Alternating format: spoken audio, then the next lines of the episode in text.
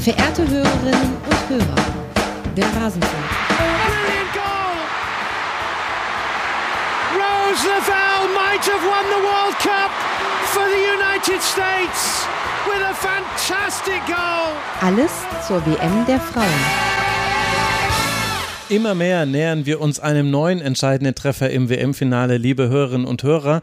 Es sind nur noch wenige Spiele, dann ist diese WM vorbei. Heute sprechen wir über das erste Halbfinale und dazu heiße ich euch herzlich willkommen. Schön, dass ihr wieder eingeschaltet habt. Mein Name ist Max Jakob Ost. Ihr seid hier im Rasenfunk und ich begrüße bei mir, jetzt darf endlich auch ich mal mit ihr sprechen. Eva hatte schon das Vergnügen, jetzt bin ich dran. Julia Hechtenberg. Hallo Julia. Moin, hallo, danke für die Einladung. Ja, ich freue mich sehr, dass du hier bist. Du bist ein äh, Tausendsasser. Zum einen arbeitest du für Soccer Donner, das kennen natürlich alle Fans des Frauenfußballs. Zum anderen spielst du aber auch in der Regionalliga Nord für St. Pauli und du bist frisch gebackene Zweitrunden-Pokal-Einzugsteilnehmerin. Ihr seid im DFB-Pokal in die zweite Runde eingezogen. Herzlichen Glückwunsch. Danke, danke. Coole Bezeichnung. Habe ich so auch noch nicht gehört. äh, ja, das ist richtig. Ähm, meine Nerven beruhigen sich so langsam wieder nach unserem kleinen Krimi am Sonntag. ja, das kann ich mir vorstellen. Ihr habt gegen den ersten FC Magdeburg gespielt. Es ist ein historisches äh, Moment. Also äh, St. Pauli war noch nie in der zweiten DFB-Pokalrunde. Und es war ein extrem wechselhaftes Spiel, möchte ich mal sagen. 0 zu 1, dann äh, 2 zu 1, das Spiel gedreht. Unter anderem hast du da ein Tor gemacht. Du bist ja Stürmerin. Dann in der 84. Minute 2 zu 3. In der 90. Minute 3 zu 3. In der Verlängerung 3 zu 4. In der 118. Minute 4 zu 4. Und dann ein Elfmeterschießen und in dem habt ihr es dann endlich klar gemacht und seid eingezogen in die nächste Runde. Erzähl mal, was war das für ein, für ein verrücktes Spiel? Ja, erstmal, wie du schon gesagt hast, war es generell historisch, weil es für St. Pauli auch die erste Teilnahme überhaupt am DFB-Pokal der Frauen war. Äh, dementsprechend, ja, für uns alle was Besonderes. Ähm, auch, dass wir jetzt zum zweiten Mal nach unserem Landespokalfinale den ganzen Fansupport bekommen haben. Also es waren, glaube ich, fast knapp 2000 Zuschauer, Zuschauerinnen da. Äh, unsere Ultras waren am Start. Ähm, ja, und es war wieder so ein Spiel, was gezeigt hat, dass wir das Drama lieben. Das war auch in der letzten Saison schon so. Ähm, ja, glaube ich, ein, ein, Sinnbild dessen. Also wir sind ja, wie schon gesagt, das zweimal kurz vor Abpfiff quasi, einmal der regulären Spielzeit und dann einmal der Veränderung noch zurückgekommen äh, und haben es dann letztendlich im Elfmeterschießen geschafft. Also war für uns alle ein, äh, ein krasser Tag, äh, wie ich schon gesagt habe, auch mit dem, äh, mit dem Fansupport. Das ist schon was extrem Außergewöhnliches für uns alle irgendwie, ja, immer so ein kleiner Traum, der da in Erfüllung geht, wenn da irgendwie uns so viele Leute, das sind ja zum Teil dann mehr als bei den, bei den Bundesliga-Teams, ähm, mhm. mehr Leute stehen und uns wirklich so eine Positivität entgegenbringen. Ähm, das trägt einen auf den Platz und das hat man, glaube ich, auch am Sonntag wieder gesehen. Also äh, war, glaube ich, für alle rundum ein äh, gelungenes Event. Ja. Und wusstet ihr, was euch da erwartet? Also du hast ja schon angesprochen, im Landespokalfinale war es schon mal so, dass dir der volle Support ja. da war. Äh, wusstet ihr, dass es auch diesmal so viele werden würden oder war das quasi eine Überraschung dann beim Aufwärmen? Ähm, also im Landespokalfinale wussten wir es, da hatte sich das so ein bisschen rumgesprochen, dass die, die Ultras aufgerufen hatten, auch über die sozialen Medien und so weiter. Ähm, ich glaube, das war diesmal auch so. Allerdings wussten wir nicht, wie viele dann tatsächlich wirklich kommen. Wir wussten auch nicht, wie viele Tickets tatsächlich verkauft waren. Ähm, beim, beim Pokalfinale waren es nochmal deutlich mehr, aber trotzdem, sobald halt die, die Fangruppierungen da sind, ist es so laut und dann merkt man gar nicht mehr so groß den Unterschied tatsächlich. Ähm, dass es aber diesmal wieder so viele sind, wussten wir tatsächlich nicht. Also wir hatten so eine kleine Ahnung, aber äh, ist auch nicht so, dass sich jeder dann damit beschäftigt, wie viele kommen jetzt eigentlich, sonst macht man sich, um ehrlich zu sein, noch ein bisschen verrückt vor dem mhm. Spiel. Äh, also wir hatten schon die Idee, dass, dass äh, wieder einige kommen werden, äh, wussten aber nicht, dass es dann tatsächlich am Ende wieder das volle Aufgebot, sage ich jetzt mal, ähm, dann war. Ja. Und wie ist das Spiel für dich persönlich verlaufen? Äh, für mich persönlich, ja, ich, ich war letzte Woche so ein bisschen angeschlagen mit Erkältung und so weiter. Deshalb war es lange unklar, ob ich überhaupt richtig spielen konnte. Äh, war schon von vornherein klar, dass ich nicht über die volle Distanz äh, gehen werden kann. Äh, war dann aber happy, dass es überhaupt geklappt hat. Ähm, Luft war dann ein bisschen, bisschen raus in der Halbzeit schon. Also habe dann schon signalisiert, geht nicht mehr so lange. Äh, aber ja, der Coach hat zu mir gesagt vor dem Spiel, wenn du deine Bude machst, ist alles okay, dann kannst du runter. äh, das hat geklappt. Ähm, und ähm, ja, wir haben uns am Anfang ein bisschen schwer getan im Spiel. Äh, war, glaube ich, auch ziemlich auf Augenhöhe. Also Magdeburg spielt ja auch Regionalliga, da hat man auch gesehen, dass das ungefähr ein Level äh, war. Ähm, also ging immer wieder so ein bisschen hin und her, haben dann ja kurz vor der Halbzeit ähm, noch das Führungstor gemacht. Das hat uns natürlich in die Karten gespielt. Aber ähm, ja, zweite Halbzeit war dann St. Pauli-like, also mit allem dabei. Ähm, Ausgleich kassiert, wieder in Führung gegangen und so weiter. Also ähm, ja, ähm, es war ein cooles Spiel, klar, aber auch kräftezehrend, auch dann von der Bank am Ende. Äh, Finde ich fast immer schlimmer als auf dem Platz selber dann. Mhm, das äh, kann ich mir vorstellen. Für alle diejenigen, die das jetzt nicht bei YouTube sehen, ihr müsst euch vorstellen, bei jedem Wort, was du sagst, grinst du aus äh, Freude über das Einziehen in die nächste Runde. Jetzt ist es ja nicht so ganz einfach, sich Informationen ranzuziehen. Also das betrifft sowohl mich als Journalist. Ich habe lange geguckt, ich habe keine Szenen, jetzt keine Videoszenen zum Beispiel von dem Spiel gefunden. Das betrifft ja aber euch auch als Spielerin und ja auch äh, den Trainerstab und so weiter. Wie bereitet man sich denn auf so einen Gegner wie Magdeburg dann vor? Mhm. Ähm, muss ich dich insofern korrigieren, die, äh, mittlerweile gibt es vom DFB immer äh, bei DFB TV einmal ein komplettes Roundup von allen Spielen. Dann war ich zu doof, Runde. es zu finden, das tut mir leid. Also gibt's da und ansonsten würde ich dir empfehlen, mal auf Instagram bei unserem St. Pauli-Kanal vorbeizugucken. Wir haben sowohl bei den Profis als auch äh, bei unserer Frauen, bei unserem Frauen-Account einmal alles filmisch begleitet. Mhm. Ähm, aber das ist eine Ausnahme, also du hast schon recht, das ist äh, bei den meisten Teams, auch bei uns in der Liga halt, ähm, sehr schwierig an sowohl Infos, da am ehesten dann tatsächlich noch über Soccer äh, und natürlich über Fußball.de, ähm, aber vor allem auch an Bildmaterial, Videomaterial zu kommen. Ähm, wir werden da aber immer besser. Also äh, unser Trainerteam ist da äh, hinterher, dann auch, äh, das geht über Kontakte. Ähm, viele begleiten mittlerweile jetzt ja auch schon über diese kleinen VO-Camps, mhm. ähm, das sind die, die du auch bei, bei vielen Amateurvereinen siehst. Ähm, die Spiele einmal halt natürlich für die eigene Analyse, das machen wir mittlerweile auch. Ähm, und einige streamen die Spiele dann auch. Ähm, da kann man schon hin und wieder was bekommen, aber ansonsten funktioniert das wirklich noch über äh, Connections, über Coaches, ähm, so ein bisschen in den Statistiken gucken, wie die letzten Spiele liefen, äh, um da so ein bisschen an Infos zu kommen. Und gegen Magdeburg war das für uns jetzt auch ein Novum in dem Sinne, weil ähm, wir das Team nicht kannten. Ansonsten, mhm. wenn wir gegen die Regionalligisten spielen, dann wissen wir immer so ein bisschen, wie die agieren, was deren Spielstil ist. Und sobald es dann in eine andere Regio geht, äh, haben wir dann tatsächlich auch eher weniger Ahnung, wie sie eigentlich spielen. Ähm, deshalb war das für uns ja auch in der Hinsicht ein Novum, ja. Okay, also ich folge den St. Pauli-Frau noch nicht. Das ist natürlich ein Riesenfehler meinerseits. Mehr Culpa. Wie ist denn die Situation jetzt in der Regionalliga Nord? Also die Saison ist ja noch nicht losgegangen. Letzte Saison ist der HSV aufgestiegen im Relegationsspiel gegen Viktoria. Damit ist ja rein theoretisch ein Schwergewicht, sage ich jetzt mal, rausgegangen aus der Liga. St. Pauli eher immer so im Mittelfeld unterwegs, zumindest in der letzten Saison. Was erhoffst du dir für diese? Ich erhoffe mir, dass wir den Klassenerhalt ein bisschen früher klar machen als die letzten beiden Jahre. Ich habe selber ähm, jetzt schon zweimal hintereinander so ein äh, kurz vor knapp Klassenerhalt mitgemacht. Das muss nicht immer sein. Äh, und langfristig Gib zu, dass Mittelfeld ein kleiner Euphemismus war. Du hast es auch gleich gemerkt. naja, das ist schon unser Anspruch. Also soll dann schon auch mhm. äh, in, in absehbarer Zukunft weiter nach oben gehen und wir haben auch das Potenzial dazu, würde ich behaupten. Ähm, hat man auch in der letzten Saison gesehen, dass wir schon in der Lage sind, alle, alle Gegnerinnen auch zu schlagen, ähm, aber auch gegen alle zu verlieren. Also muss man auch ehrlich sein. Ähm, die Liga ist da auch besser und äh, ausgeglichener geworden.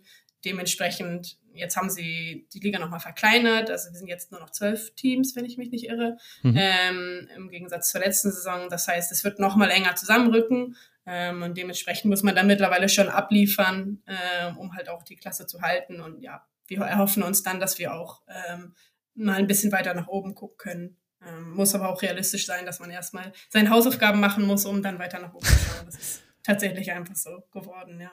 Ach, wie schön das ist, dass du diese Flosken auch schon drauf hast. Aber ich stelle mir das auch tatsächlich schwierig vor, denn woher soll es jetzt genau wissen, wie es bei allen anderen Regionalligisten aussieht, wo man steht, weiß man halt wirklich erst nach ein paar Spieltagen, wenn man die ersten Spiele ja. hinter sich hat. Du bist ja über Bremen nach Hamburg gekommen. Wie läuft denn das alles ineinander und was hat da jetzt die größere Rolle gespielt? Bestimmt dann der Beruf, den du hast, äh, auch bei welchem Verein oder in welcher Region du spielst oder ist es noch andersherum bei dir?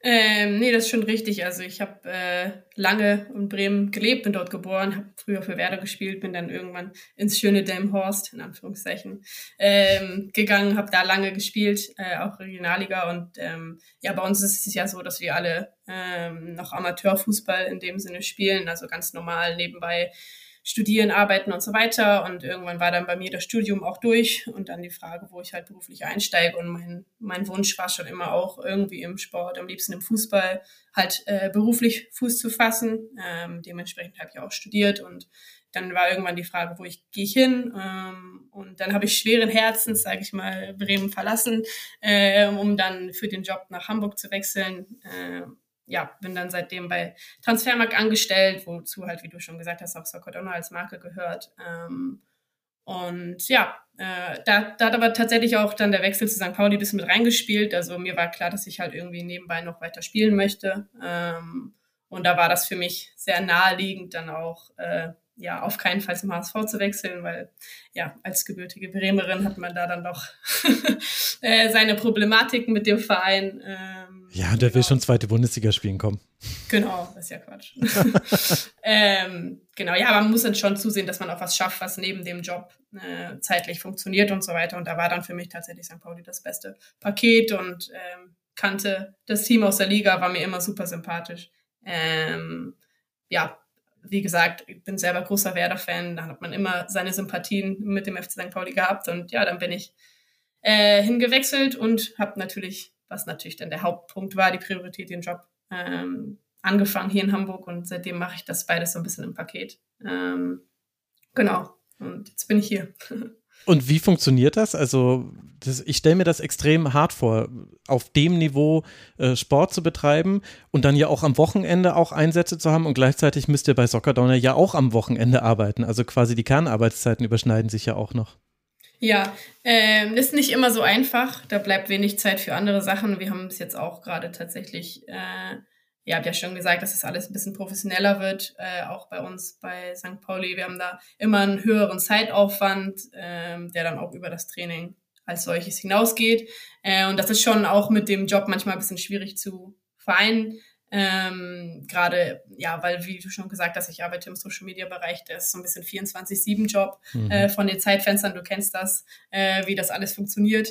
Ähm, auch mit am Wochenende mal erreichbar sein, auch abends mal erreichbar sein. Andererseits ist es aber auch ein Privileg, irgendwie das beruflich machen zu können, was ein, äh, ja, was, was die eigene Leidenschaft ist. Äh, und ich bin da dann auch mh, hm, jemand, der gerne dann irgendwie mal ein bisschen mehr macht, als, äh, als man vielleicht müsste. Trotzdem ist es mit dem Fußball natürlich schwierig zu vereinen und ich versuche da gerade so ein bisschen meinen Weg zu finden, dass es irgendwie alles zeitlich passt, dass ich rechtzeitig, beim Training bin, dass keins von beiden darunter leidet. Ähm, aber wenn man das natürlich alles noch weiter professionalisiert, wird es zunehmend schwieriger. So. Ähm, das kommt natürlich darauf an, welchen Job man nebenbei macht. Ähm, mit einem Studium lässt sich das im Zweifelsfall immer noch am besten äh, Verein. Das ist jetzt bei mir nicht mehr der Fall, aber man muss da irgendwie Lösungen finden, natürlich. Es ist gerade so ein bisschen Spagat, der wird immer schwieriger, der tut mhm. immer mehr weh. Äh, jetzt gerade geht's noch, aber ähm, ja, langfristig muss man da natürlich Lösungen finden. Ich meine, das Gute ist, dass du einen Arbeitgeber hast, der ein Interesse am Frauenfußball hat. Ja. Das hilft, glaube ich, und vor allem auch ein gewisses Verständnis dafür. Und mit gewiss ja. meine ich ein äh, hundertprozentiges äh, Verständnis dafür. Aber glaubst du, dass du in deinem äh, Leben noch die Entscheidung treffen wirst müssen, professionell jetzt nur Fußball oder weiter so wie es jetzt ist, weil wenn du sagst, dass es jetzt da schon Konflikte gibt, dann scheint es sich da ja auch eine gewisse Dynamik in dem ganzen Prozess zu befinden. Ja, auf jeden Fall. Ähm, ich glaube, das könnte bei mir zeitlich eng werden, weil ich bin jetzt auch nicht mehr die allerjüngste. Ähm, ich werde schon noch einige Jahre spielen. Ich glaube aber, die Jahre braucht es auch noch bis zu dem Punkt, wo wir dann bei uns sagen, okay, jetzt gehen wir auch komplett in den professionellen Fußball bei St. Pauli. Ähm, das wird noch ein bisschen dauern, ähm, aber ich glaube, mittelfristig muss man halt bessere Lösungen finden, dass die Vereinbarkeit, äh, das betrifft ja nicht nur mich, das betrifft, betrifft alle anderen Spielerinnen auch. Äh, und wie du schon gesagt hast, ich habe halt das Privileg, dass ich einen Arbeitgeber habe, der, und da bin ich auch sehr dankbar für, ähm, ja, der, der da einfach entgegenkommt ist. Und ich kann auch generell, das hat aber auch mit dem Job an sich zu tun, äh, recht flexibel sein.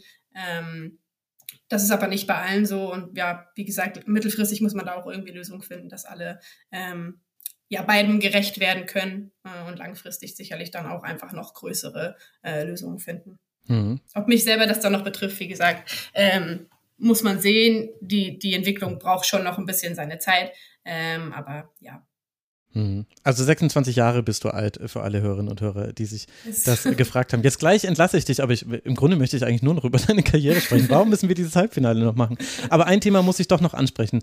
Der Millanton, den du ja vielleicht auch äh, kennst, die haben einen äh, sehr schönen Bericht geschrieben zu eurem Pokalspiel und da war unter anderem einer der großen Aufreger danach, dass ihr in den Pokaltrikots des FC St. Pauli spielen durftet, aber ihr musstet euch diese Pokaltrikots selbst kaufen. Das ist, wirkt jetzt nicht so ganz gut nach außen, muss man sagen. ja. Was willst ähm, du dazu sagen, nachdem es ja doch ein größerer Aufreger war? Ich habe mir schon gedacht, dass das Thema heute kommt. nee, aber alles gut. Das ist, äh, war gestern bei uns auch äh, ja, ein großes Thema. Ähm, man muss dazu sagen, dass es ein bisschen, ich weiß nicht, ob es vielleicht sogar ein bisschen missverständlich rüberkam. Äh, der Melanton hat danach auch nochmal eine, eine Stellungnahme in dem Prinzip gemacht, ähm, wo sie es ein bisschen äh, ja, gedrosselt haben, äh, weil da doch morgens äh, einiges kursierte, auch so gerade im, im, im Netz, äh, ja, wo, wo, ich, wo ich das auch verstehen kann, weil das ein emotionales Thema ist und eigentlich ja auch uns zugunsten kommt. Trotzdem muss man das ein bisschen in den Kontext setzen. Ähm, und zwar ist es so, dass wir als Frauenfußballabteilung bei St. Pauli immer noch ähm, ausge, ausgegliedert sind. Also mhm. wir sind eine, eine eigenständige Amateurabteilung des mhm. Vereins ähm, und werden da natürlich behandelt wie alle anderen Amateurabteilungen auch. Und das soll auch so sein, ähm, weil wir halt eben eigenbestimmt sind und bleiben sollen und auch nicht bevorzugt werden vor anderen Abteilungen, also von bis. Das betrifft tatsächlich alle Amateurabteilungen im Verein. Ähm, was jetzt aber gerade dieses Pokalspiel anging und auch vergangene Sachen, wie wir waren jetzt äh, mit dem Verein auf London-Reise und so weiter, werden wir schon ähm, sehr gut unterstützt vom mhm. Verein. Das muss man, muss man so sagen. Ähm, was diese Pokalthematik, äh, diese Trikot-Thematik angeht, das ist, äh, ist richtig äh, und man wünscht sich da immer mehr. Man muss aber auch dazu sagen, und das, das stand auch in dem Millanton-Artikel, dass alle Vereins, und dazu gehört auch die, das Herrenteam der Profis, bei unserem Ausstatter, das ist ja DIY, die Trikots kauft. Das ist ein mhm. normaler Prozess. Ich glaube, bei anderen Ausstattern funktioniert das anders, irgendwie über Trikotgutscheine oder so. Ähm, also es ist ein normaler Prozess. Wir haben dann eine Vergünstigung bekommen. Ähm, das heißt, ähm, ich weiß gar nicht, der Verein hat was dazugegeben und wir können halt sozusagen zum Einkaufspreis dort die Trikots besorgen. Äh, wie gesagt, das müssen die Profis auch. Nichtsdestotrotz gibt es natürlich Sachen und das äh, ist ist richtig, äh, dass man natürlich für bestimmte, das sind gerade strukturelle Sachen, sich immer mehr Support dann irgendwie auch noch wünscht vom Verein. Ähm, und wir drängen uns natürlich auf durch solche Sachen wie mhm. die zunehmende Professionalisierung. Der Verein muss darauf reagieren. Ähm, ich bin kein Fan davon, dass man so interne Problematiken dann nach außen austrägt. Das kommt dann aber auch aus der Emotion. Ich verstehe das komplett. Äh, und das sind, wie gesagt, halt auch so emotionale Thematiken, die dann halt ein riesen Echo nach sich ziehen. Ähm, und es ist schon richtig, dass da noch Baustellen gibt, ähm, wo der Verein, glaube ich, aber auch noch darauf reagieren muss, dass wir uns zunehmend professionalisieren und man irgendwie auf einen Nenner kommen muss intern, äh, weil sie sich natürlich auch nach außen mit uns als Aushängeschild schmücken. Das ist mhm. so, das soll auch so sein. Äh, das soll auch gerade als St. Pauli so sein. Ähm, aber durch diese, äh, diesen Zustand, dass wir halt eine eigene Abteilung sind und sozusagen nur im Verein agieren, aber als eigenständiges Glied äh, quasi, ähm, ja, muss man, muss man sich noch annähern und das ist für alle noch neu, dass sozusagen der Weg da auch nach oben geht mhm. ähm, und professioneller wird. Ähm, ja, und da muss man auf jeden Fall, und da gehören auch solche Trikot-Thematiken zu. Äh, und wie gesagt, ich verstehe, dass das nach außen dann erstmal für viel Aufruhr wirkt. Das soll auch so sein, weil halt eben dort auch angekurbelt werden äh, muss. Ähm, und wie ich eingangs gesagt habe, ist natürlich von für uns auch nur positiv, dass Leute dann sagen, hey, wie kann das sein? Warum ist das so? Und sozusagen mhm. da ein bisschen aufklären ja, man muss aber auch immer den Kontext kennen ähm, und der, der ist halt eben dieser äh, geteilte ähm, Zustand, den wir haben, also dass wir halt eben eigenständig sind ähm, und der Verein uns da doch viel ähm, auch ermöglicht. Ähm, genau, aber es gibt, gibt immer Luft nach oben und äh, langfristig wird man da irgendwie einen Weg finden, ähm, da auch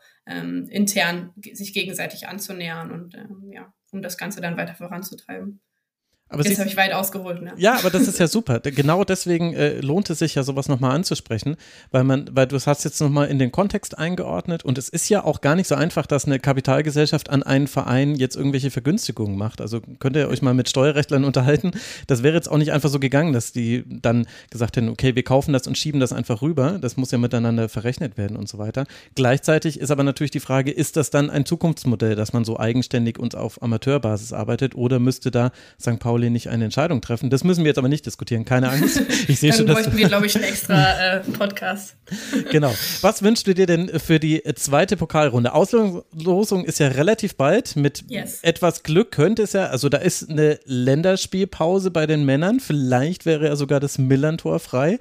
Ich da könnten wir auch einen eigenen Podcast für machen für die Diskussion. Ne? Aber hast du einen Wunsch oder wie schaust du jetzt auf die zweite Pokalrunde? Ähm, ja, heute Abend wird ja ausgelost nach dem Gladbach gegen Kiel-Spiel und ich würde mir wünschen, entweder einen schlagbaren Regionalligisten, ähm, dass man dann noch in die dritte Runde einzieht, oder dann von mir aus gleich auch ein ganz großes Los. Äh, also einen der, der Bundesliga-Vereine. Die sind jetzt ja alle mit im Topf. Also ja, eins, eins der beiden Optionen quasi äh, wäre cool für uns. Wir werden auf jeden Fall drauf gucken und äh, ja, schauen wir mal. Vielleicht reden wir dann irgendwann über das Pokalwunder von St. Pauli und dann kommst du hier und dann machen wir drei Stunden Sendung nur darüber. Aber jetzt wollen wir ja eigentlich auch über dieses doofe WM-Halbfinale sprechen. Spanien gegen Schweden haben wir beide uns angeguckt und eine ganze Weile lang haben sich die beiden relativ neutralisiert. Spanien hatte viel Ballbesitz, aber wenige Chancen und bei Schweden war es umgedreht so, also auch wenige Chancen, aber wenig Ballbesitz. Und dann ging es aber Schlag auf Schlag. Salma trifft mal wieder in der 81. Minute zum 1 zu 0. Und als man dann denkt, jetzt ist Spanien durch, kann Rebecca Blomqvist in der 88. Minute ausgleichen. Und als man dann dachte, okay, alles klar, Verlängerung, wir beginnen später mit unserer Sendung, das waren unsere Gedanken, dann trifft Olga nach einer flach ausgeführten Ecke mit einem wunderbaren Distanzschuss. Mujovic ist noch dran, aber mit der Unterkante der Latte geht er ins Tor. Und so zieht Spanien in der regulären Spielzeit ins Finale ein. Wie hat dir denn dieses Spiel gefallen? Ja, ähm, du hast es eigentlich schon ganz gut zusammengefasst. Also ich würde mal, na, schwere Kost ist immer so ein negativ behafteter Begriff. Es war ein sehr taktisch geprägtes Spiel, fand ich. Mhm. Ähm, und irgendwie die ersten 80 Minuten auch ja, ein bisschen schwerfällig, sage ich mal. Ähm, und ja, dann fällt das eine Tor und dann äh, fängt, fängt die furiose Schlussphase an. Ähm, ja, ich fand, fand vor allem ähm, die Spanierinnen sind nicht so richtig damit klargekommen, dass Schweden sie dann doch recht hoch angelaufen hat und wurden mhm. dann irgendwie recht unpräzise, ähm, auch im Spielaufbau. Ähm, äh, Putea haben sie ja quasi komplett rausgenommen. Ja. Äh, die hat, glaube ich, echt einen sehr nervigen äh, Spielverlauf gehabt für sich selber. Ähm, ja, umso schöner finde ich dann am Ende, dass, dass, dass, dass die Tore fallen und dann irgendwie die Einwechselspielerinnen so einen Einfluss auf den Spielverlauf haben. Ähm, hat, hat irgendwie diese, diesen Effekt gehabt, eben genau, dass die Spielerin reinkam, dann auch mit einer Lina Hutig, die dann den Assist macht mhm. zu dem Blomqvist-Tor, ähm, dass irgendwie das Spiel dann so aufwacht und ja, zu dem Zeitpunkt hätte ich mir dann vielleicht sogar die Verlängerung noch gewünscht, weil irgendwie hatte man das Gefühl, okay, jetzt geht's richtig los. Mhm. Ähm, das war so mein erster Eindruck von dem Spiel, ja. Also Potellas, die diesmal von Beginn an gespielt hat, die hatte 32 Ballkontakte bis zu ihrer Auswechslung in der 57. Minute. Und Bonmati, die ja vorher auch sehr wichtig war für Spanien, äh, hatte ungefähr dieselbe Anzahl. Also das war das, was Schweden quasi gemacht hat, dass sie vor allem diese beiden Spielerinnen, wenn die den Ball bekommen haben, war sofort eine Schwedin da, ganz oft am Ballverlust oder man muss den Ball wieder klatschen lassen. Kannst du mal erklären, warum es so schwierig ist, gegen sowas dann ein Mittel zu zu finden. Denn eigentlich hat ja Spanien alles, was es braucht. Sie können Kurzpassspiel, sie sind technisch sehr stark, sie haben ein sehr gutes Positionsspiel. Und dennoch hat Schweden den Spanierinnen sehr gut den Zahn ziehen können mit eben dieser Maßnahme, da drauf zu gehen, da zu sein, relativ früh zu nerven. Und Spanien ist kaum mal nach vorne gekommen. Hm, vor allem finde ich, wenn sie nach vorne kamen, dann waren sie auch im letzten Drittel, aber das war bei, bei den Schwedinnen genauso, ähm, viel zu ungenau. Also ja, zu ungenau, mhm. zu unzwingend irgendwie auch und auch zu wenig flexibel. Und ich finde so, diese fehlende Flexibilität ist auch das, äh, was, was sozusagen dazu geführt hat, dass sie das nicht geschafft haben, gegen dieses gezielte, ja, man sagt ja immer so Pressing-Opfer, äh, mhm. ein Mittel zu finden ähm, sozusagen dann das Spiel zu verlagern und über andere Spielerinnen ähm, den, den Spielaufbau zu machen. Äh, und das finde ich das, was das Spiel auch so ein bisschen zäh gemacht hat. Ähm, und, und halt auch wenig diese Umschaltmomente und ähm, ja, dadurch dann auch ja relativ wenig hochkarätige, vor allem in der ersten Halbzeit hochkarätige Chancen äh, halt rauszuspielen, auf beiden Seiten irgendwie. Äh, und in der zweiten Halbzeit fand ich dann, dass es so ein bisschen so ein Wechselspiel war. Das eine Team hatte mal mehr, mehr vom Spiel, dann war es wieder das andere Team, aber alles halt äh, ja sehr wenig zielführend oder ja, wie ich schon gesagt habe, recht wenig zwingt dann im letzten Drittel, bis die Tore dann gefallen sind. Ja, bis die Tore dann gefallen sind und bis auch, ich bin mir nicht so ganz sicher, also die zweite Hälfte war ja dann dynamischer und da, da kann es jetzt so verschiedene Aspekte geben, vielleicht greifen die auch so ineinander. Also die Einwechselspielerinnen hatten auf beiden Seiten einen Einfluss. Dann hat Schweden das irgendwann auch nicht mal so ganz so durchziehen können. Irgendwann stand Schweden generell ein bisschen tiefer und Spanien hat dann aber auch, das haben sie in der ersten Hälfte genau einmal geschafft, dass sie eine schöne Verlagerung gespielt haben und da haben mhm. sie Schweden auch ganz gut erwischt, weil die stehen immer relativ schmal. Äh, und das hat aber Spanien dann viel öfter gemacht. Und zum Beispiel die Flanke vor dem Tor von äh, Salma, das war auch, da stand Jenny Hermoso, die standen zwei gegen eins auf dem Flügel. Mhm. Und das ist Schweden vorher einfach nicht passiert. Äh, was glaubst du, woran das lag, dass dann das Spiel offener wurde und auf der anderen Seite aber ja auch? Schweden hatte ja dann auch seine Chancen immer wieder. Mhm. Also erstmal ist mir auch in der ersten Halbzeit aufgefallen, dass sie diese ein, zwei Verlagerungen hatten und da hatte man das Gefühl, okay, gleich bricht eine Spielerin genau. durch. Äh, ja. Und man hat irgendwie das geschafft, mit einem Ball fünf, fünf Gegnerinnen äh, sozusagen zu überspielen. Ähm, das haben sie in der zweiten Halbzeit dann mehr versucht. Und ich glaube ja, wie du schon gesagt hast, vielleicht letztendlich sind so Einwechslungen dann immer so ein bisschen so ein mentaler, äh, ähm, mentaler Punkt nochmal, dass man da nochmal ähm, über andere Spielerinnen einfach die Mittel sucht. Und ich finde auch, sie haben sich dann und das, das war witzig, weil ich habe mir gerade aufgeschrieben bei meinen Notizen, dass äh, Salma eingewechselt wurde und irgendwie so Schwung reingebracht hat. Und in dem Moment macht sie das Tor. ähm, also vielleicht ist es dann mal so ein Mittel gewesen äh, weil ansonsten, ja, ich weiß, kann ich mir nicht erklären, warum sie es dann geschafft haben. Für mich war das so ein bisschen der Effekt, äh, der dann dazu geführt hat, dass sie da mehr Durchschlagskraft hatten. Vielleicht auch, und das sollte eigentlich nicht so sein, aber mit zunehmender Spieldauer, dass die Schweden das auch nicht mehr geschafft haben, das so kompakt durchzuziehen defensiv. Äh, will es gar nicht unbedingt auf Fitness, Fitness schieben, aber einfach so ein bisschen vom Kopf her auch, dass man mhm. dann schon so ein bisschen an die Verlängerung auch denkt. Ähm, und das können dann ja alles so Einflussfaktoren sein, die dann dazu führen, dass dann halt doch mal eine, äh, ja, eine Aktion durchgeht. Ja, ich meine, es ist eine lange Saison, ist ein, ist ein langes Turnier. Schweden spielt auch im Grunde immer mit einer ähnlichen äh, Startelf, außer sie sind schon qualifiziert ich fand noch interessant den Blick auf die spanischen Stürmerinnen. Also zum einen habe ich mich gefragt, mit welcher du dich vergleichen würdest von deinem Spielstil her. Das würde mich interessieren. Und dann aber auch die, die Raumbesetzung. Also man hat zum Beispiel gesehen, dass Jenny Hermoso, die hat sich sehr oft fallen lassen. Die schlägt ja auch diese Flanke, ich habe es ja vorhin schon mhm. gesagt. Und deswegen war aber dann das Zentrum gar nicht so wirklich besetzt. Und dann kam Salma und dann dachte ich mir, na gut, die spielt aber ja eigentlich auch nicht so wirklich im Zentrum. Navarro mhm. kam ebenfalls noch, die auch sich eigentlich gerne auf den Flügel breit fallen lässt. Ich nehme mal an, dass du als Stürmerin da ja auch nochmal einen genaueren Blick drauf hast automatisch. Also erste Frage, welche Spanierin spielt fast so gut wie du in deinem Stil? Na, über die Qualität brauchen wir, glaube ich, nicht diskutieren.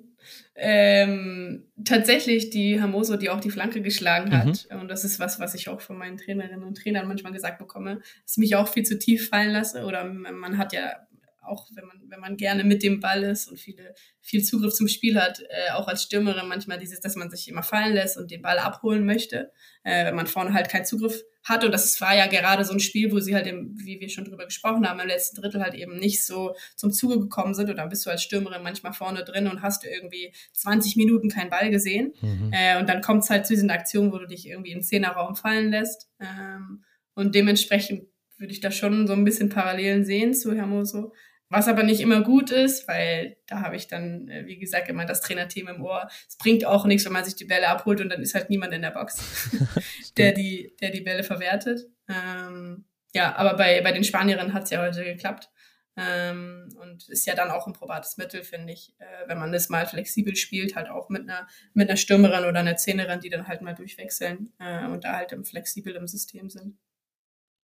Ja, das fand ich eben ganz interessant, dass eben dann mal Salma zentral war, mal ja. ist Navarro reingezogen. Als Redondo noch drin war, war es ein bisschen klarer, weil Redondo sowieso immer Bock hat, so diagonal in den Strafraum reinzugehen. Die hatte ja auch eine der großen Chancen, wo eine Flanke von links nicht gut verteidigt wird. Dann Salma super nachsetzt, den Ball wieder zurückgrätscht zu Redondo und die im Liegen dann nur das Außennetz trifft. Da war Muschewitsch, glaube ich, sogar noch dran, gab aber keine Ecke.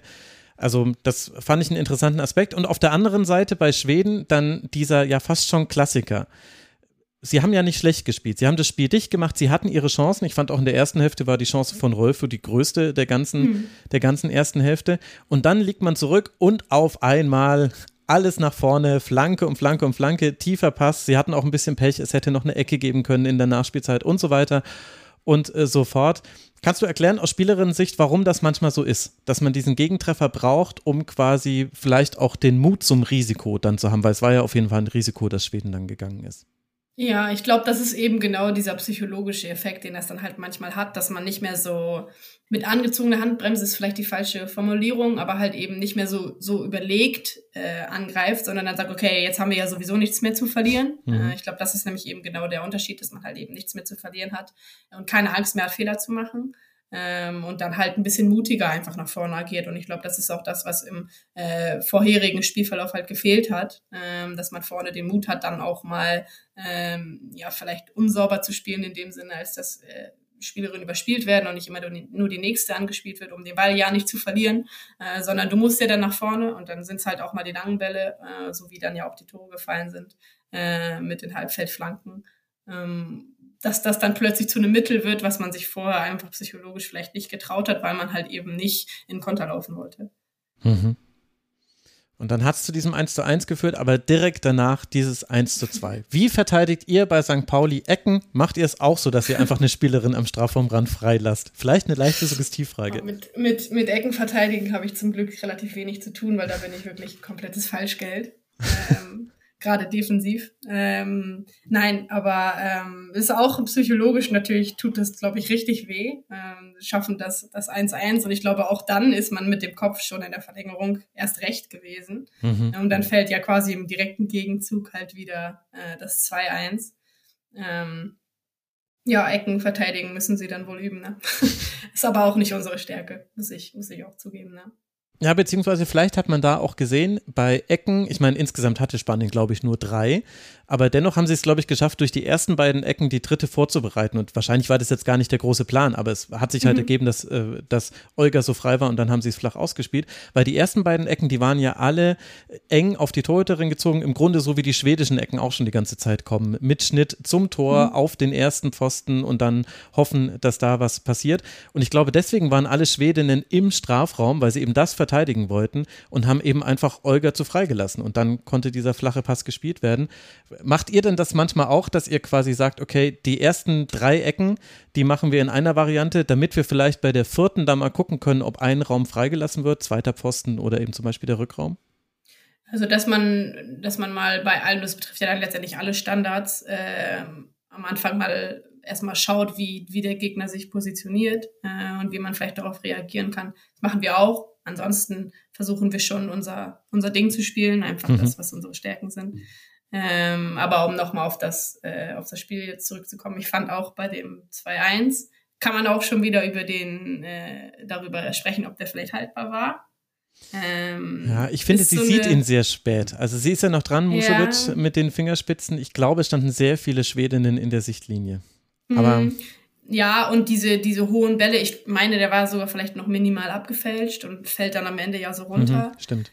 Ähm, sind natürlich sehr fies. Trotzdem in der Situation, wenn du den Ball halt hältst, dann geht's vielleicht in die Verlängerung. Mhm. Äh, ist so ein Ball, ja, im Männerfußball wird er vielleicht gehalten, einfach nur, weil, äh, weil die Torhüter deutlich größer sind ja im Schnitt und die äh, schwedische Torhüterin, ich glaube 1,70 oder so, sie hatten da einige Statistiken durchgegeben, ähm, ja auch einfach nicht, nicht besonders groß ist und das ist natürlich bitter, wenn so ein Ball dann unter die Latte fällt.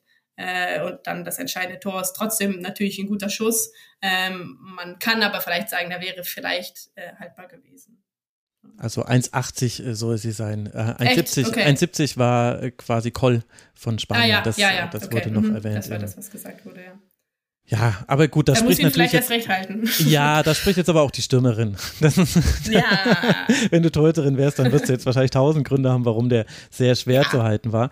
Ist, ist, letztendlich auch nicht entscheidend, ne? Also ja. äh, der, der, der Schuss muss vielleicht verhindert werden.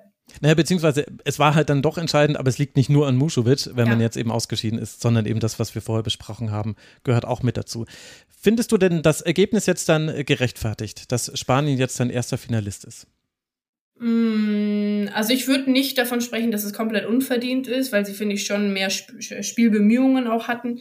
Ähm, wenn man sich ja auch die Statistiken von dem Spiel anguckt, also mehr Torabschlüsse, mehr Ballbesitz und so weiter. Also da doch äh, mehr Spielanteile, auch finde ich, wenn das Spiel an sich nicht so aussah, als ob Spanien deutlich äh, führend gewesen wäre in dem ja, Spiel. Weißt oder? du, wie viele Schüsse Spanien aufs Tor gebracht hat, wo Musovic tatsächlich eingreifen hätte können? Ich habe äh, irgendwas von Schüssen 10 gelesen. Ich weiß aber nicht, ob es die aufs Tor waren tatsächlich. Genau, es waren 13 Schüsse und zwei waren aufs Tor. Jeder ja, Schuss aufs Tor war drin. Ja, Ja, ist aber auch effektiv, ne? Das kann man dann auch wieder so sehen. ja, da äh, haben sie äh, endlich mal ihre Effizienz gefunden. Genau. Mhm. Mhm, noch eine Floskel. ja, also ich würde nicht sagen, dass unverdient wäre. Ich finde trotzdem, dass die, dass die äh, Schwedinnen auch äh, eine gute Leistung gebracht haben, gerade halt, wie gesagt, in dieser kompakten Defensive. Ähm, ja, aber wenn man dann halt nach vorne nicht zwingend genug ist und den Spanierinnen dann am Ende vielleicht das Quäntchen mehr Wille, Glück, wie wir gesagt haben, durch die Einwechslung dann irgendwie nochmal so ähm, der letzte Kniff mehr äh, zulag, ähm, finde ich es nicht unverdient, bin aber echt gespannt, wie sie dann ähm, im Finale auftreten werden. Weil ich fand sie jetzt auch nicht, also ich fand Spanien jetzt im Spiel, im Turnierverlauf auch nicht überragend. Mhm. Ähm, so, deshalb bin ich gespannt, wie dann sozusagen dieses Finale aus, aussehen wird. Ja, das Lustige ist, was ähnliches hätten wir wahrscheinlich über Schweden auch gesagt, wenn sie eingezogen ja. wären.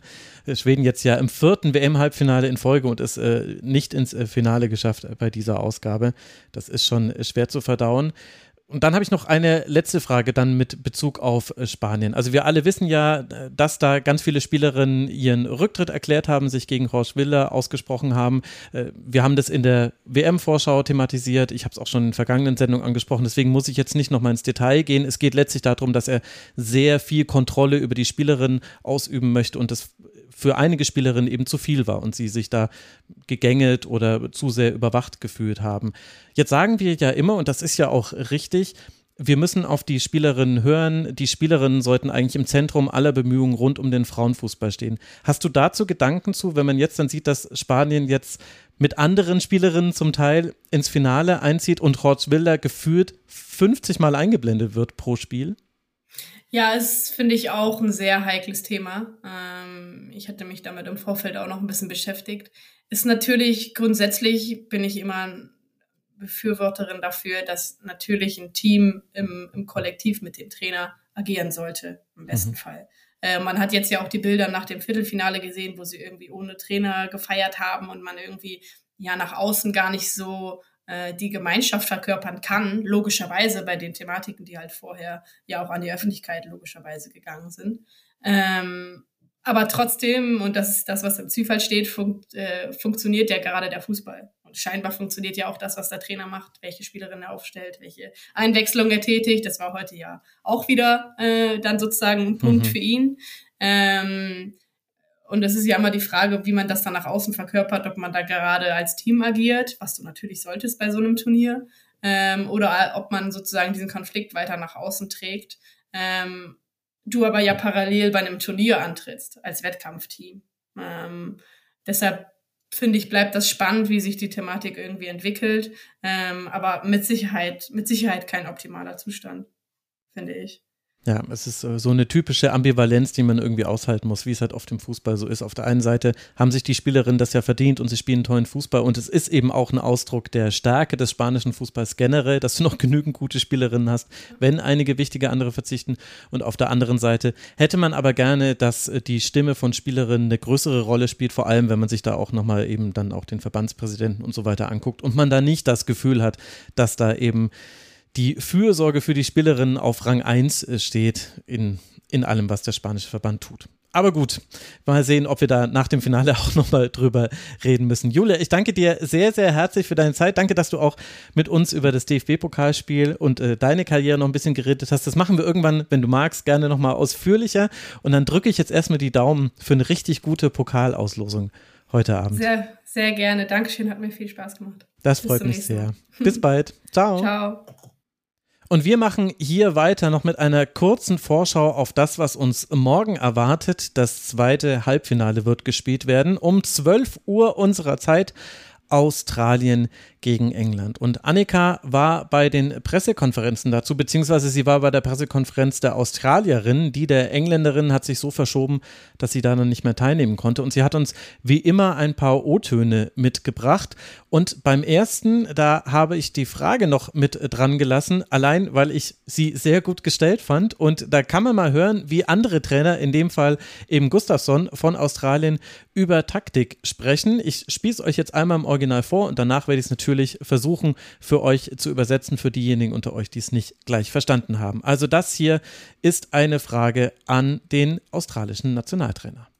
Um, Joey Lynch from ESPN. Question for both you, Tony and you, Mackenzie. Tony, first, I asked you ahead of the Canada game about how the two sides' strengths and the game state would seem to favour Canada, but you overcame that with aplomb. Looking at this game ahead, it almost feels like the circumstances favour Australia. England has a lot of the ball. They get down into the final third, but they have a bit of trouble with that final pass and that final shot outside of the China game, whereas Australia is so good at moving with speed and pace up the field and exploiting gaps in behind. Do you feel as though your side, in terms of the stylistic matchup, has an advantage tomorrow night? And if so, how do you exploit that? In terms of the game, I think when we played them last time, I think you're spot on. We got a good transition game going, but I also know that England learned a lot from that game. If you saw England playing um, Nigeria, for example, that is also a very, very good transition team. Uh, England played much more direct than they normally do. Um, so I think they have evolved and adjusted their game plan a little bit. So they're not just possession based, especially if they choose to play with the back three and two nines that is willing to run in behind. You can see that they play much more direct. Uh, it will be an interesting tactical game in that sense because is England going to stay true to their possession game, or are they going to take away our transition game by playing a different style of football than they normally do and adjusting in that sense? Uh, we're prepped for both. Uh, we're prepped for both systems that they can play 4 3 3 and 3 5 2. Uh, we've also played three different systems in this World Cup, so we might be flexible and do something different as well. Um, the one thing that I think is interesting is that there's some players, no matter what system they play, that have the very same tendencies. And when we played them last time, we managed to target specifically two of those players and benefited from that tactically. Uh, so we looked into those nuances and those individual behavior a little bit more now instead of the system and hope that we can target that tomorrow as well. Also, das war eine hochinteressante Antwort, ich werde es euch nochmal übersetzen. Der Journalist von ESPN fragt äh, gegen Kanada, sei es ja schon mal so gewesen, dass man fast in der Favoritenrolle gewesen sei. So ähnlich könnte man es jetzt auch gegen England sehen, denn England hat Probleme damit, aus dem Ballbesitz heraus für, für Tempo zu sorgen und für Chancen vor allem im Angriffsdrittel. Und gerade Australien ist in dem Bereich sehr gut. Man hätte im Angriffsdrittel eben viel Tempo und viele Chancen, die man sich herausspielt. Und dann antwortet Gustafsson darauf und sagt, ja, im letzten Spiel, das eben Australien gegen England hatte, und ihr erinnert euch vielleicht, liebe Hörerinnen und Hörer, hatten wir in der WM-Vorschau besprochen, das war das Ende der engländischen Siegesserie. Das war ein Sieg für Australien. Und Gustafsson sagt, da haben wir das eigentlich ganz gut ausgenutzt, äh, dass dem eben tatsächlich so ist, dass wir eben ein sehr gutes Umschaltspiel haben. Das war das, was er mit Transitional Play gesagt hat. Aber man habe im Spiel gegen Nigeria gesehen, dass England sich äh, daraus gelernt habe und auch schon etwas darauf angepasst hat. Gegen Nigeria hat England ein bisschen weniger Wert gelegt auf äh, Ballbesitz, hat ein bisschen vertikaler gespielt, ein bisschen direkter nach vorne gespielt. Sie haben auch ein anderes System gespielt. Es ist die Frage, ob es ein 3-5-2 oder ein 4-3-3 werden würde bei England. Man sei aber auf beides vorbereitet. Man habe für beides seine Pläne parat. Und vor allem eine Sache hat er noch gesagt, und das fand ich sehr interessant. Er meinte, aber in beiden Systemen hätten gewisse Spielerinnen gewisse Tendencies, also gewisse Vorlieben oder be gewisse Bewegungsmuster, würde ich es jetzt in dem Fall nennen. Und die würde man adressieren wollen. Und in diesem ersten Spiel, das damals Australien gegen England gewinnen konnte, da habe man sich zwei Spielerinnen herausgepickt und deren Bewegungsmuster zum eigenen Nutzen verwendet. Und das sei in beiden Systemen bei England auch der Fall, also egal wie sie spielen, ob 3-5-2 oder 4-3-3. Und es würde dann vor allem darum gehen, das zu adressieren. Ich fürchte, dass meine Antwort jetzt länger war als die von Gustafsson, aber ich fand es auch sehr interessant. Und dann hatten wir auch noch Mackenzie Arnold, die mit dabei war. Die saß neben ihm auf dem Podium. Natürlich die unumstrittene Heldin des Elfmeterschießens und das, obwohl sie ihren verschossen hat. Da wird es gleich noch drum gehen. Übrigens auch in anderer Art und Weise ein Vorbild, das habe ich damals in der WM-Vorschau gar nicht erzählt. Sie hat irgendwann festgestellt, dass sie Hörprobleme hat und äh, trägt deshalb eigentlich häufig ein Hörgerät. Jetzt bei den Spielen dieser WM allerdings nicht, weil sie sagt, da würde sie zu sehr mit beschäftigt sein, die Lautstärke zu regulieren und so weiter und so fort. Aber als sie das bekannt gemacht hat, und das ist gar nicht so lange vor der WM passiert, gab es viele Menschen, die sich da gehört gefühlt haben. Und äh, sie hat auch besser gehört, denn ihre Mitspielerinnen haben gleich gesagt, boah, man kann sich so viel einfacher mit dir unterhalten. Vorher war es so, wenn sie in einem Café saß und sich mit einer Freundin unterhalten hat, dann hat sie die Hälfte nicht verstanden und sie dachte einfach, das wäre so, weil es halt so laut da wäre. Also Mackenzie Arnold, die natürlich jetzt auch ganz anders im Fokus stand, unter anderem ja bei diesem Strafstoß. Und da hören wir uns jetzt auch nochmal kurz an, was sowohl sie als auch ihr Trainer dazu sagen. Steve Wilson, HBS over here. I just want to return to the penalties and the order, if that's okay. It's extremely unusual for a goalkeeper to be one of the five that, that is selected to take a penalty. You might end up taking one later if it goes to sudden death. Whose call is that? And what is your own personal record at taking penalties? uh, not mine. It wasn't my call. wasn't mine either. Who told you? um, no, it was. We just had the conversation um, before the penalties come up, and Tony just mentioned that I would be fifth, and that's just how it worked out with the subs. Um, and he, he asked me if I was happy to take it, and I said yes. And I mean, I think if it went in, we wouldn't be having this conversation, but unfortunately, I didn't. Um, but again, I'm confident enough to take that um, position if that's what I'm called upon. So that's just how it went on the night. Do you have a, do you have a history of scoring penalties? Um, I've definitely taken penalties in the past. Um, in terms of being in the national team, no. Obviously, I haven't played too much um, as a goalkeeper, let alone a penalty taker. So, um, not so much. But in West Ham, um, back in England, I have taken a few, um, and in previous clubs as well, I have as well. Yes. I did make that decision. um, it, I can say it was based on all the training we've done. We've done tremendous amount of preparation for for PKs, uh, both when it comes to goalkeeper action on the line and timing of that, which Mecca was brilliant at. Together with Tony and her own work has been brilliant preparation. And when they've taken PKs as well, Mecca has been outstanding in training in terms of statistics and the way she strikes the ball. Uh, you can see how good she is with her feet as well, and then her mental strength to that. So that was my decision. Yes. Also, zuerst kommt die Frage, es sei ja sehr ungewöhnlich für eine Torhüterin im Elfmeterschießen, den fünften Schuss schon zu nehmen. Wenn Torhüterinnen rankommen, dann ja erst später. Und wir waren ja auch einen Strafstoß davor. Sonst hätten wir ja auch Perron Mignon, Mignon schießen sehen in diesem Viertelfinale. Also die Frage des Reporters, wer hat das entschieden und haben Sie schon mal Erfahrung im Elfmeterschießen? Da hat Mackenzie Arnold sehr sympathisch geantwortet, es war nicht ihre Entscheidung. Äh, vor dem Elfmeterschießen sei sie darüber informiert worden, dass sie schon als fünfte Schützin dran sei, weil das ganz gut mit den Einwechselspielerinnen und so weiter gepasst habe. Und auf Nachfrage erzählt sie, dass sie im Nationalteam noch keinen Elfmeter geschossen hätte. Es hängt auch ein bisschen damit zusammen, dass sie da noch nicht so viele Spiele gemacht hat. In West Ham allerdings und auch bei einigen anderen Clubs habe sie schon Elfmeter verwandelt und Toni Gustafsson schaltet sich dann ein und sagt, er habe es letztlich auch nicht entschieden. Also er hat zwar die Entscheidung übermittelt, aber das sei aus dem Trainerteam gekommen, die sich sehr akribisch darauf vorbereitet haben, sowohl auf Elfmeter der Französinnen, wohin die wohl geschossen werden, als auch eben auf die Reihenfolge der Spielerinnen. Und da habe Mackenzie Arnold eben durch ihre guten Statistiken im Training, durch ihre gute Schusshaltung und auch ihre mentale Stärke sich in den Fokus gespielt. Und so kam das, dass Mackenzie Arnold diesen Strafstoß geschossen hat, der ja das Weiterkommen schon hätte sein können. Aber ihr wisst alle, liebe Hörerinnen und Hörer, sie schießt ihn an den Außenpfosten, aber ist immerhin mental stark genug, das Elfmeterschießen weiter erfolgreich zu bestreiten. Und am Ende ging ja alles gut für Australien. Und das hat natürlich auch so einigen Fokus auf Mackenzie Arnold äh, gelegt. Und das ist der letzte O-Ton, den ich euch noch vorspielen möchte. Inhaltlich jetzt nicht wahnsinnig weltbewegend, aber ich finde es schon immer interessant, ein Gefühl dafür zu bekommen, wie locker sind die Spielerinnen in diesen öffentlichen Auftritten am Matchday Minus One, also sprich einen Tag vor dem eigentlichen Spiel, dem Halbfinale gegen England. Also das sagt Mackenzie Arnold über die neu gewonnene Aufmerksamkeit. Yeah, so I, I guess the last couple of days been a pretty big whirlwind for me. Um, probably the first time I've received attention like that. Um, but at the same time, I just tend to block it out because I know, to be honest, if I play like shit tomorrow, it could be a whole different attention on me. So um, I know the good comes with the bad. So I'm just sort of trying to take it in my stride and, um, yeah, sort of trying to block it out a bit um, and focus on the game tomorrow for sure.